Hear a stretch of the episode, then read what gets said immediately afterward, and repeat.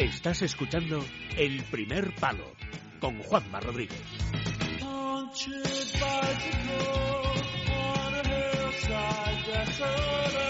One, ¿cómo estás? Está por Hola, ahí. amigo, buenas noches. Buenas noches, ¿cómo estás? ¿Bien?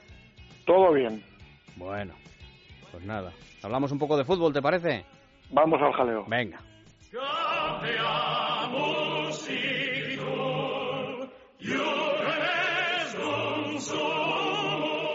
Onésimo University. Bueno, de lo de hoy ya hemos hablado. Eh, igual te pregunto alguna cosita, pero sobre lo de ayer. Eh, en referencia fundamentalmente a la actuación de los dos equipos españoles, el Real Madrid que empató a uno con el Tottenham y el Sevilla que se despeñó, decía yo anoche, utilizaba este término, 5-1 en Moscú, una forma absolutamente sorprendente. Sobre el Madrid, me parece que era Sergio Valentín quien decía ayer o, esta mañana que a estas alturas de la temporada el Real Madrid lleva 15 goles menos que el año pasado. Eh, ¿Te sorprende? ¿Te parece preocupante? ¿Crees que es eh, un asunto crónico? Bueno, me sorprende. Me sorprende por, por el potencial ofensivo del Real Madrid y porque está haciendo muchísimas ocasiones. Eh, no es normal que un equipo de, este talento cree tanto y, y, anote tampoco que ayer mismo, en un muy buen partido, ante un muy buen rival, eh, solo marque de penalti, con todo lo que generó el Real Madrid, es, eh, es raro y lo más raro es que le está pasando más habitualmente de lo previsto, ¿no? Porque los eh, todos los pinchazos que yo le recuerdo al Real Madrid este año eh, recuerdo muchísimas, pero muchísimas ocasiones de gol. Es cierto que quizás no tiene el equilibrio eh, o, no te da la sensación de que maneje los partidos, que le llegan bastante bastante a, puerta. De hecho, Keylor ayer fue de lo mejorcito. Pero poniendo todo en la balanza, yo no estaría preocupado porque no es normal que el Real Madrid no gane ciertos partidos con la cantidad y la claridad con la que llega a área contraria. Eh, claro, esto ya no es achacable a la BBC. ¿Eh? Ayer el Real Madrid jugó con, con un dibujo, un 4-4-2, con Isco en el centro del campo. Yo comentaba este mediodía, no sé si estás de acuerdo conmigo o, o no, que mm, el Real Madrid de la BBC tenía sus defectos y sus virtudes. Este Real Madrid, que toca más, también tiene sus virtudes, pero también tiene sus defectos. El Real Madrid de la BBC eh, a lo mejor era un equipo más desordenado, mm, que tocaba retreta, ¿no? Que salía en oleadas. Eh, eh, este equipo, este Real Madrid, toca mucho más. Sin embargo, yo, me da la sensación de que los equipos rivales tienen más facilidad, onésimo, a la hora de, cerrar líneas de pase, como que le hubieran pillado la matrícula al Madrid yo creo que ahora el Real Madrid tiene que, generar más, digamos que mm, eh, no llega con tanta rapidez, ¿no? Como, como llega eh, en sus mejores momentos. Eh, genera más, toca más, necesita mm, más de la pelota, más, más, pases que, que en otras en otros momentos donde era robar y en cuatro segundos eh, se plantaba. Eh, la BBC nunca ha sido un problema. Eh, yo lo he dicho siempre, los, la BBC es una, una solución. Luego hay que equilibrarlo, luego hay otros factores, pero esos jugadores son determinantes. De hecho, eh, el otro día gana el Madrid en Getafe en un partido muy difícil donde yo creo que se ganan títulos y ligas, o por lo menos se, se compiten, y al final marcan Benzema y Cristiano. O sea, no, no, nunca va a ser un problema. Va a ser siempre una solución y yo creo que es una de las cosas que echa de menos el, el, Real Madrid, eh, que a mí me gusta, mm, aunque no está en su mejor momento, pero sí es cierto que tiene que recuperar esa velocidad con la que llegaba a área rival. Ahora como que le cuesta eh, más toques o casi siempre más toques y ahí pierde un poquito lo que tenía ese Real Madrid que que en cinco minutos sentenciaba partidos. ¿Qué le pasó al Sevilla, eh, One? Aguantó bien hasta el descanso, luego parece como que se desconectó del partido. Y ahora te pregunto también algo sobre, sobre Berizzo, pero eh, no es normal tampoco, ¿no? En un campo como el del Spartak que, que caiga 5-1, ¿no? No, inexplicable y que caiga 5-1, que caiga con un equipo que para mí es inferior, con todo el respeto, pero sobre todo la manera, porque los 60 primeros minutos del Sevilla son más que buenos. Pues es mejor eh, que el Spartak. Eh, una vez llega el Spartak y te hace gol, el Sevilla llegó seis o siete clarísimas, alguna de ellas descaradamente clara, y solo hizo un gol. Y a partir del segundo gol sí es cierto que el equipo se, se va un poco, sigue llegando, pero se desconecta, se, se parte. Eh, la verdad que los dos centrales eh, y, el, y el más posicional, Pizarro, estuvieron bastante caer eh, Lenglet y Pizarro estuvieron raros digo raros porque jugaron muy abiertos y permitieron eh, que el Esparta llegara con, con más que con asiduidad porque te digo que llegaría seis veces con mucha facilidad.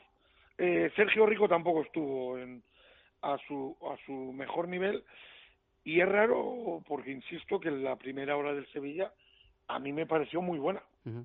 En Sevilla están matando a Berizzo, que es lo que te quería comentar por el tema de las rotaciones, que era algo que también hacía, yo creo, recordar en, Vigo con el Celta, ¿no?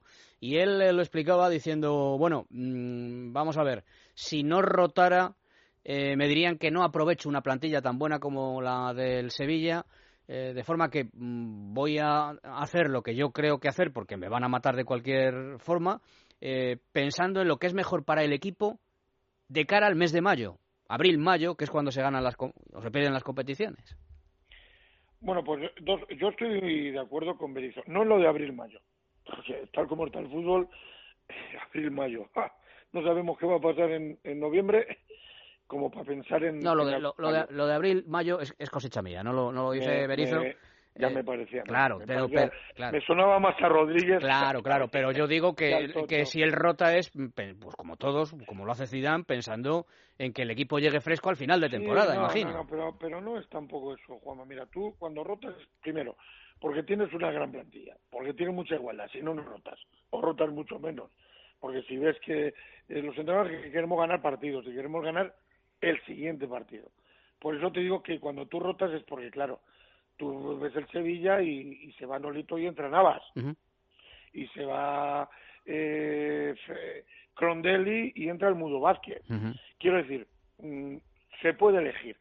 Estoy de acuerdo con Benito porque al final, eh, cuando tienes una plantilla, tienes eh, con tanta calidad y con tanta igualdad, tienes que tirar de ella. Y si jugaran siempre los mismos, pues te dirían que los otros están fuera de forma y cuando se lesiona uno, que es que le has machacado, no. Yo, yo confío, creo que ahí el entrenador tiene que hacer su... Eh, es el que está todos los días, el que ve los niveles de forma y es el que más datos tiene. Y al final, los entrenadores somos... Va en el carnet que nos critiquen. Si no, el entrenador que no pueda con eso no puede ser entrenador. ¿Te gusta, te gusta tanto eh, Harry Kane? Es muy bueno eh, creo también que eh, no es el mejor jugador, como dicen muchos ahora, de, pero es muy bueno porque eh, es muy rápido en todo lo que hace. Define muy bien. El otro día le saca un balón Navas que normalmente el, el, eh, hace gol. Mm, sí, que hay que, hay que, verlo en la repetición, porque parece que falla que falla Kane, pero es que, que la, la, toca ligerísimamente eh, Keylor porque va dentro. ¿eh? Yo te digo una cosa, para mí es la parada del partido, incluso por encima de la de Llorisa Benzema, porque para mí eso es más fallo del delantero, que el portero al final se tira y se... digamos que lo bueno que tiene Lloris es que eh, se hace grande dentro de que de que te rematan a, bocajarro, pero ahí es es Karim el que no, no, no está no está afortunado porque simplemente es tocarla a un, a un, a un lado, alejarla del, del portero. En la de Harry Kane es, eh, es Navas el que hace, eh, sale muy bien, se plantea muy bien y luego se estira, lo saca con, con las puntidas. Bueno, para mí es la parada del partido y te digo que me gusta porque es muy rápido en todo lo que hace.